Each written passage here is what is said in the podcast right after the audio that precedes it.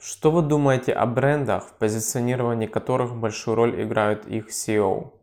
Сегодня говорим о стратегии Илона Маска в отношении его компаний Tesla, SpaceX, Neuralink, The Boring Company. С вами Инквизитор брендов. Представьте, что вы снимаете фильм об Илоне Маске. Как бы вы его начали? Например, я выбрал бы линейное повествование, но вовсе не по причине желания порядка в истории. Детские проблемы не просто так догоняют нас во взрослом возрасте. Они участвуют в формировании психотипа человека. Так как негативное влияние извне происходит в период активного развития ребенка – Проблемы оставляют в том числе след физиологии мозга, еще больше отражаясь на личности и паттернах поведения во взрослом возрасте. Это важно понимать, рассматривая компании с эксцентричными лидерами, чье поведение нельзя назвать иначе как гиперкомпенсацией реальных или надуманных проблем, заложенных в прошлом. Но я инквизитор брендов, а мой подкаст не о жизненных драмах, поэтому историю взаимоотношений Илона Маска с отцом подробно освещать не буду. Скажу лишь, что Илон в своих интервью довольно жестко отзывался об отце, называя его ужасным человеком. На что отец, тоже через СМИ, советовал Илону повзрослеть, добавляя, у него истерика, как у испорченного ребенка, он не может иметь то, что хочет, и теперь я, очевидно, злой монстр. Именно эта драма, которая преследует Маска даже в его почти 50-летнем возрасте, и есть тот катализатор, через который можно понять маркетинг компании Илона – столь прочно завязаны на его личности. После продажи 11,7% акций PayPal в 2002 году Маск вошел в фазу жизни, в которой мы наблюдаем его сегодня. Мои доходы от продажи PayPal составили 180 миллионов долларов. Я вложил 100 миллионов долларов в SpaceX, 70 миллионов долларов в Tesla и 10 миллионов долларов в SolarCity. Я должен был занимать деньги на аренду жилья – говорил Илон Маск в интервью шоу 60 Minutes в 2008 году. Как думаете, понимал ли он рискованную безрассудность? Вполне. Вначале я думал, что у Tesla и SpaceX может быть 10% шанс на успех, говорил Илон в интервью BBC в начале 2016 года. Подтвердил он эти слова в интервью Tesla Motors Unofficial Podcast в июне 2019 года. На самом деле я всегда был довольно пессимистичен в отношении результатов Тесла. Я думал, что у нас может быть шанс на 10% успеха. И мы были очень близки к неудаче много раз, поэтому я никогда не думал, что она будет настолько успешной. О везении Тесла пишет в своей книге 2014 года «От нуля к единице» Питер Тиль, с которым Маск работал еще в PayPal. В январе 2010 года Tesla получила от Министерства энергетики США заем 465 миллионов долларов. В середине 2000-х полумиллиардные субсидии были немыслимы. Сегодня о них тоже не приходится мечтать. Был лишь один момент, когда подобное оказалось достижимо, и Tesla удачно им воспользовалась. Что в таком случае двигало Маском поставить все на кон? Для меня ответ на этот вопрос очевиден. Гиперкомпенсация. Вообще выделить CEO над компанией – давняя традиция Кремниевой долины и в особенности непубличных компаний. Включается тот же механизм, что и в эффекте опознаваемой жертвы. Мы мыслим историями, к тому же на нас оказывает сильное влияние высокая социальность. Компания с историей лучше запоминается, чем компания без истории. Компания с историей и ярким лидером запоминается лучше, чем компания просто с историей. А уж если в наличии история об андердоге, который переживал буллинг со стороны одноклассников, а отец продолжает это делать через медиа, тогда Оскар будущему биопику не избежать. Вообще стратегия с акцентом на отдельном персональном бренде для бывших и нынешних стартапов – это с одной стороны праминг технологичности, который считывается потребителями бессознательно, с другой стороны социальное подражание – Слава Стива Джобса не отпускает многих предпринимателей. Вспомним хотя бы об Элизабет Холмс и ее почившем Теранос, или Адаме Неймане с сетью коворкинга WeWalk. Тот же Нейман пока не определился со своим будущим, то ли премьер-министр Израиля, то ли президент мира. Маск в списке подражателей Джобса не исключение, хотя в интервью JQ в 2015 году он охарактеризовал Стива придурком, назвав подобную характеристику личным опытом. Вновь гиперкомпенсация, основанная на событиях прошлого?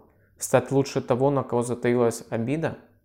С таким багажом из обид и психологических травм Илон Маск и составляет маркетинг своих компаний Tesla, SpaceX, Neuralink, The Boring Company. Компании, которые прочно ассоциируются с ним, а значит кризисная ситуация персонального бренда Маска становится кризисной ситуацией для всех этих брендов. От Илона происходит попытка заменить маркетинг компании своей публичностью и выстраиванием позиционирования персонального бренда реального Тони Старка. Если бы, конечно, Тони Старк пытался подстроиться под симпатии Reddit. И все было бы хорошо, будь Маск последовательным в выстраивании персонального бренда.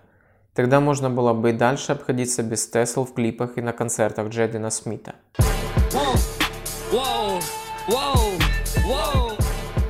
Но на каждого Илона найдутся свои грабли в виде затопленной пещеры или попытки получить одобрение собственной девушки, шуткой, которая обойдется в 20 миллионов долларов. Имея в виду тот самый твит 7 августа 2018 года, котором Илон сообщил, что выкупит все акции Tesla за 420 долларов каждая. Как говорится в официальном судебном документе разбирательства между комиссией по ценным бумагам и Маском, он округлил цену до 420 долларов – потому что недавно узнал о значении числа в культуре марихуаны и подумал, что его подруга посчитает это смешным, что по общему признанию не является веской причиной для выбора цены. Возможно, одобрение певицы Граймс столько и стоит, но это очередной важный момент для понимания действий Илона Маска. Он ищет одобрение, и это отражается на деятельности его компании. При этом в подходе Маска при всей излишней эмоциональности много положительных и рассудительных элементов. Хорошо описывает это Питер Тиль в книге «От нуля к единице». Во-первых, грамотная сегментация. Тесла начинала с небольшого сегмента рынка, на котором она могла доминировать, с рынка люксовых спортивных электромобилей. Начав с малого, Тесла смогла себе позволить провести необходимые исследования и разработки, по результатам которых был создан чуть менее дорогой седан Tesla S – и сегодня компания является также монополистом рынка электрических седанов. Во-вторых, стратегически противоположный подход к продажам, чем у конкурентов. Большинство компаний недооценивают значимость продаж, но в Tesla к этому вопросу подходят настолько серьезно, что компания решила создать собственную дистрибьюторскую сеть. Отдельные автомобильные компании действуют через независимых дилеров. Ford и Hyundai сами собирают машины, но продажи отдают на откуп сторонним фирмам. Tesla продает и обслуживает автомобили в собственных центрах, пишет Тиль. Ладно, хорошо известны проблемы с обслуживанием Tesla, но цель подобного подхода, со слов Тиля, состояла также в более эффективном получении фидбэка от потребителей. Но есть еще один момент, который относит нас к предыдущему выпуску подкаста «Инквизитор брендов» о бренде Патагония, в котором я рассказывал об аудитории псевдоэтических брендов. Вот что пишет Питер Тиль. Tesla понимали, что интерес к чистым технологиям двигает в первую очередь мода. Состоятельные люди особенно стремились обрести имидж хранителя экологии, даже если для этого им приходилось влезать за руль приземистого Toyota Prius или тяжеловесной Honda Insight. Tesla сумела построить уникальный бренд на основе известного лишь ей секрета. Стремление к экологичности оказалось скорее социальным феноменом, нежели императивом, связанным с состоянием окружающей среды.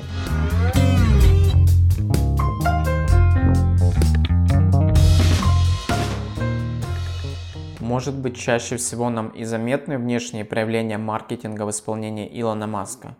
Но каждая из его компаний имеет интересную продуманную бизнес-модель, которую нельзя построить без хорошего понимания вопроса.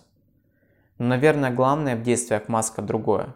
Он помогает человеческой цивилизации раздвигать рамки, сдерживаемые эффективными менеджерами. Компании Маска, может быть, и не совершают особых технических революций, Однако они показывают, что есть другие дороги. Но самое главное, они дают видение других целей. Обычным гикам сложно совершить подобные революции, потому что они происходят на рынках с высоким порогом входа. Маск, благодаря своему прошлому успешному опыту, сумел перебраться через этот высокий порог и кинуть вызов монополиям и олигополиям. По сути, компании Маска уже давно не андердоги, но благодаря наивности руководителя, берущей корни в его психологических проблемах, Tesla, SpaceX и другие компании сохраняют в себе инфантильные черты, которые так нравятся потребителям. Вердикт инквизитора брендов. Компании Илона Маска. Индульгенция предоставлена. Дорогой слушатель, если желаешь оказаться в такой же ситуации, как Илон Маск, выписываю тебе личную рекомендацию подписаться на мой канал в Телеграме латиницей Neuromarketing.ru или находи ссылку в описании, а я понесся разыскивать еретиков.